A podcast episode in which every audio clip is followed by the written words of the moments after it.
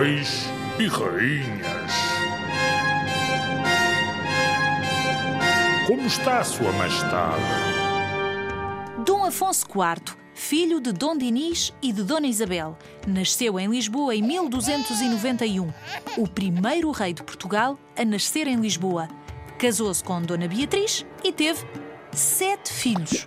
Ficou conhecido como o Bravo. Dom Afonso IV declarou guerra ao rei de Castela, mas não foi o único. Os territórios de Castela também foram invadidos por muçulmanos. Nessa altura, o rei de Castela pensou, pensou, pensou, pediu ajuda ao rei português, fizeram as pazes, uniram-se e venceram os mouros em conjunto. Numa batalha com um nome muito engraçado: Batalha do Salado. Parece salada, não é? Mas no masculino, Salado. Uns anos depois, em 1348, uma epidemia ataca Portugal. Uma doença muito grave. Peste negra. Em poucos meses, a peste negra mata tantas, mas tantas pessoas, quase um terço da população portuguesa. Sabes o que é um terço? Imagina um queijo redondo, divide-o em três, retira uma fatia. Um terço. Agora imagina um terço das pessoas todas de Portugal.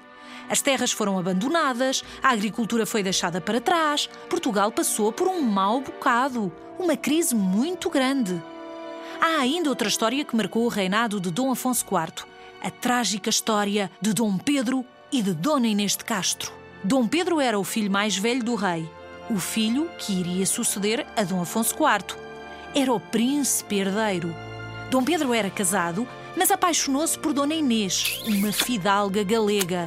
O rei não viu esta paixão com bons olhos. Pensou que isso podia prejudicar o país. E sabes o que é que mandou fazer? Mandou matar Dona Inês. Dom Pedro não perdoou ao rei e entrou em guerra com o próprio pai. Dois anos depois, Dom Afonso IV morre e Dom Pedro sobe ao trono. Vão chamar-lhe o Cruel ou o Justiceiro. Explicamos-te porquê um dia destes aqui na Rádio Zig Zag.